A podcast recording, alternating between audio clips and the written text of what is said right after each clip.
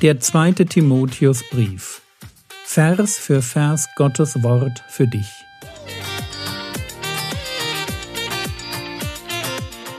Ich brauche eine Auszeit und deshalb bekommt ihr in den nächsten Wochen eine ganz neue Reihe von mir zum zweiten Timotheusbrief. Mein Name ist Jürgen Fischer und ich wünsche euch beim Zuhören Gottes Segen und viele hilfreiche geistliche Impulse für euer Leben. Für Timotheus gibt es Hoffnung. Paulus sagt, sie werden aber nicht weiter vorwärts kommen. Das war die Situation in Ephesus. Im Moment hätte ich diese Hoffnung nicht. Denn ihr Unverstand wird allen offenbar werden. Das würde ich mir wünschen für unsere Generation, sehe ich aber auch nicht, wie es auch bei jenen der Fall war. Das sind Jannes und Jambres. Ja, die Wahrsagepriester kommen dann irgendwann an ihre persönlichen Grenzen. Das ist dann, wenn, wenn die Mücken kommen, da heißt es dann, die Wahrsagepriester aber machten es ebenso mit ihren Zauberkünsten, um die Mücken hervorzubringen, aber sie konnten es nicht. Also irgendwann wirst du merken, das stimmt etwas nicht. Das ist nur äußerliche Show. Und ich behaupte, du wirst es an der Stelle merken, wo es darum geht, dass der Geist Gottes im Leben eines Menschen wirkt. An der Stelle wird jeder, der eine Ahnung davon hat, was es heißt, mit dem Geist zu leben, jeder, der eine Ahnung davon hat, was, ich nenne das mal, der geistliche Flow ist. Ja, mich immer, jemand fragt, Jürgen, du und dein, dein deine Gottesbeziehung, wie würdest, würdest du die beschreiben? Dann würde ich immer sagen, ich habe so diesen Begriff des Flow. Ja, steht nicht in der Bibel, aber Flow heißt, ich weiß in jedem Moment, wie meine Beziehung zu Gott gerade ist. Ich habe einen inneren Bezug. Ich habe auf der Geist-Geist-Symbiose-Ebene, ja, ich bin ja ein Geist mit Gott, ich habe dann, ich weiß genau, bin ich jetzt an Gott dran oder nicht. Das ist so, wie ich es auch mit meiner Frau weiß. Also ich, ich betrete einen Raum, wo meine Frau sitzt und ich betrete den Raum und ich weiß, ist das jetzt okay zwischen uns beiden oder ist, liegt da noch was in der Luft? Kennt ihr das, dieses Gefühl? Ja, da, ist, da könnte noch was sein. Sie schaut dich vielleicht an und denkst, hm, na, ist alles gut, Schatz? Ja, da hat man so ein komisches Gefühl. Also auch in der Ehe gibt es so einen Flow. Ja, dass, da, dass man weiß, es läuft gerade oder läuft nicht. Und als Christ, wenn du das setzt jetzt voraus, dass du halbwegs heilig lebst, also den Geist nicht dämpfst, ihn nicht ausgelöscht hast, deine Sünden bekennst, es irgendwie ernst mit Gott meinst. Aber wenn du das hast, dann ist das so, dass du, dass du das spüren kannst, ist zwischen Gott und mir alles in Ordnung. Das ist dieses Flow-Ding. Du spürst übrigens auch, wenn du dann mal sündentechnisch total daneben greifst, ja, du, ich, ich kann es körperlich spüren, dass jetzt zwischen Gott und mir etwas nicht stimmt. Einfach weil ich seit über 30 Jahren versuche, diese Fülle im Geist zu leben, dafür zu sorgen, dass nichts zwischen Gott und mir steht. Und es ist einfach eine tiefe Beziehung gewachsen, wo ich dann, wenn ich voll daneben liege, ja, wo ich dann merke, okay, das war jetzt irgendwie nicht, nicht gut, das hätte ich mir sparen können, dann merke ich auch förmlich, wie der Geist Gottes sagt, schade, wie ich dachte, wir machen es miteinander, aber wenn du es alleine machen willst, okay, dann halt ohne mich. Und dann zieht er sich so ein Stück zurück. Und ich brauche dann immer so ein, zwei Tage, bis ich wieder im Flow bin. Ja? Damit will ich nur sagen, die Beziehung mit Gott ist etwas, was wir, was wir spüren können. Nicht auf so einer, nicht spüren, wie man Schmerz spürt, aber so eben, wie man spüren kann, ob die Beziehung zu meinem Partner, zu meinem besten Freund noch in Ordnung ist. Und ich vermute mal, dass Menschen, die einfach nur eine Form der Gottseligkeit haben, so, eine, so einen äußeren Schein, dass die überhaupt nicht wissen, worum es dabei geht. Oder aber sie spüren etwas, was nichts mit dem Geist Gottes zu tun hat, also mit einem Geist, der sie zur Heiligkeit hindrängt, sondern zur Unheiligkeit. Und immer dann, wenn sogenannte Christen mir erklären wollen, warum Sünde keine Sünde ist, habe ich den Eindruck, dass in ihrem Leben etwas fehlt, was aber dazugehört, wenn man echt sein möchte, nämlich der Heilige Geist. Weil es ist der Heilige Geist, der uns in die Heiligung hineintreibt, der uns dorthin führt, wo Lehre der Apostel ist, damit wir Gott gefallen können. Wisst ihr, Gott hat kein Gefallen an unheiligen Leuten. Das ist nicht das, was Gott will. Gottes Wille ist Heiligung. 1. Thessalonicher 4. Könnt das nachlesen. Das ist sein Wille. Und jeder, der kommt und sagt, das muss der alles nicht mehr so ernst nehmen, dem würde ich sagen, weißt du was, ich würde es gern deutlich ernster nehmen, weil ich lebe in einer Kultur, die mich jeden Tag beschmutzt. Ich brauche nur auf YouTube schauen, was mir angeboten wird und die Hälfte davon ist schon Schrott. Und da bin ich noch, noch nicht auf irgendwelchen anderen Kanälen gelandet. Ich habe ich hab ein anderes Problem, ich möchte heiliger sein. Ich brauche nicht weniger Heiligkeit, ich brauche mehr. Ich habe den Eindruck, dass wir was dabei sind zu verlieren, dass wir manchmal gar nicht mehr verstehen, wo Heiligkeit beginnt. Das ist mein Problem. Ich brauche mehr Heiliger Geist und nicht weniger. Wie kriege ich das? Naja, 2. Timotheus 3 ab Vers 10 kommt jetzt eine Ermutigung und Paulus sagt, wie man das schafft. Gerade so als junger Mensch, wenn man jetzt merkt, oh, hier ist eine Gefahr im Raum, da gibt es da draußen also anscheinend Irrlehrer, vor denen äh, Jürgen mich gerade warnt. Du aber, was macht Timotheus richtig und was können alle hier im Raum richtig machen? Du aber bist meiner Lehre gefolgt. Wir bleiben einfach an dem, was Paulus uns schreibt, an der guten alten apostolischen Lehre. Da bleiben wir einfach dran. Ich weiß, das klingt total hausbacken, ein bisschen langweilig, aber ist halt einfach so. Die guten Dinge, ja, die guten Dinge, das ist immer, das ist immer der gute alte Stoff. Das kann ich euch von hier vorne sagen. Das Gute ist immer das gute Alte. Das Neue, naja, ja, das Neue ist nur dann gut, wenn es auch wieder zum guten Alten geworden ist. Versteht ihr? Das ist ganz, ist ganz oft so. Also, du aber bist meiner Lehre gefolgt. Das machen wir. Wir nehmen uns einfach vor, wir bleiben an dem, was in der Bibel steht. Wir folgen dem, was die Apostel gelehrt haben.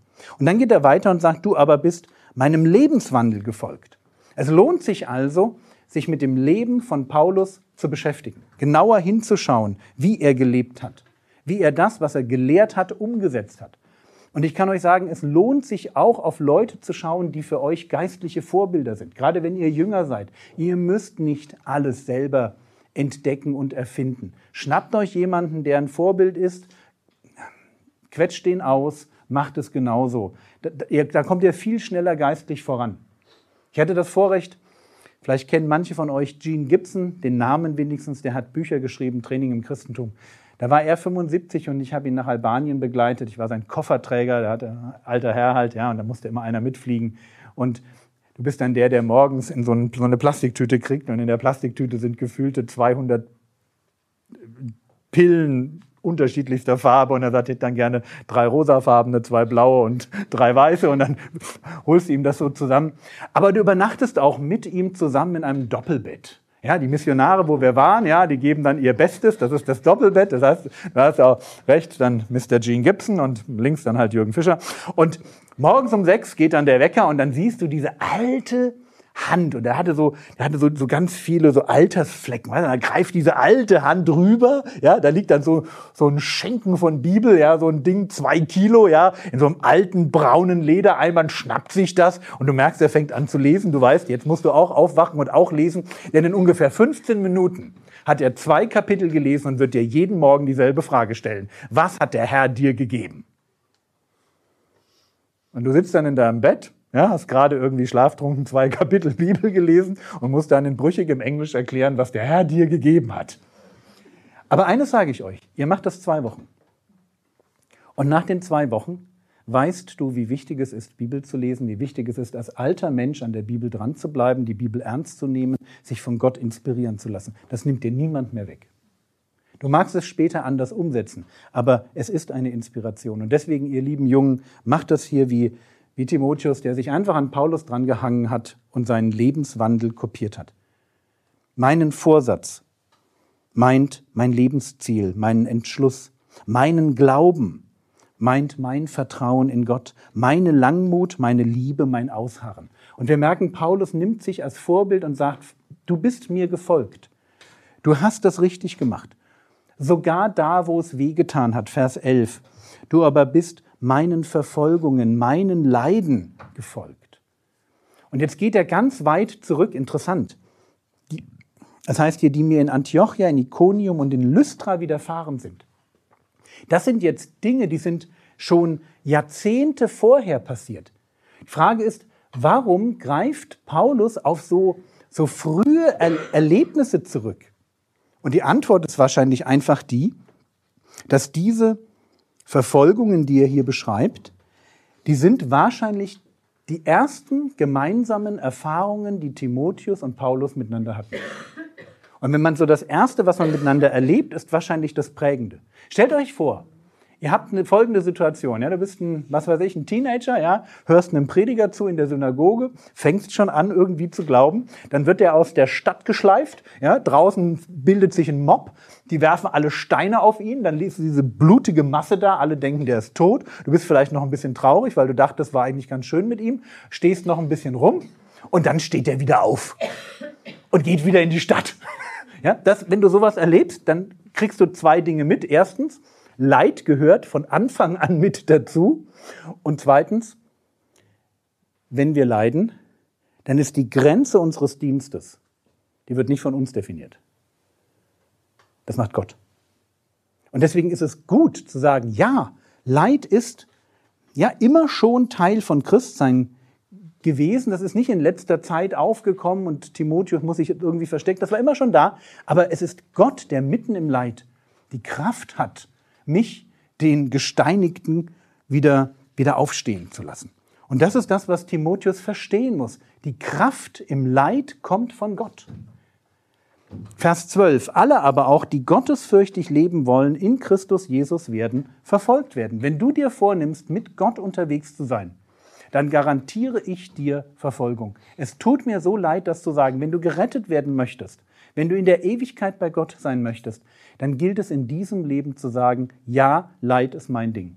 Ich bin bereit, den Preis dafür zu bezahlen. Es gibt Rettung nicht umsonst.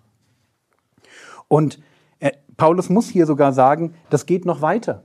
Also das, was damals angefangen hat an Betrügereien, das nimmt noch mal richtig Fahrt auf. Hier böse Menschen und Betrüger aber werden zu schlimmerem fortschreiten. Das ist nur der Anfang in Ephesus. Und schau dir an, was in den letzten x hundert Jahren passiert ist. Wie viele Sekten und Strömungen und irre, irre Lehre, man kann es nicht anders sagen, entstanden ist.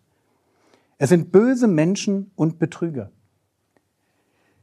Warum möchte ich, dass ihr Bibelverse lernt? Warum möchte ich, dass ihr einfach in die Bibel schaut? Weil es ein unglaubliches Vorrecht ist, dass wir ein Buch haben, in dem jeder nachlesen kann. Du wirst nicht alles verstehen, was in der Bibel steht. Ja.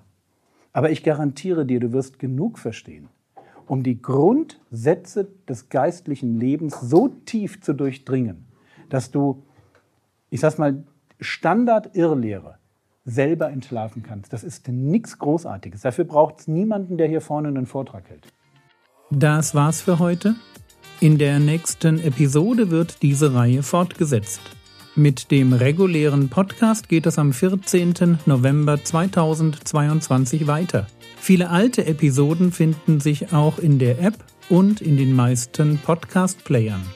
Der Herr segne dich, erfahre seine Gnade und lebe in seinem Frieden. Amen.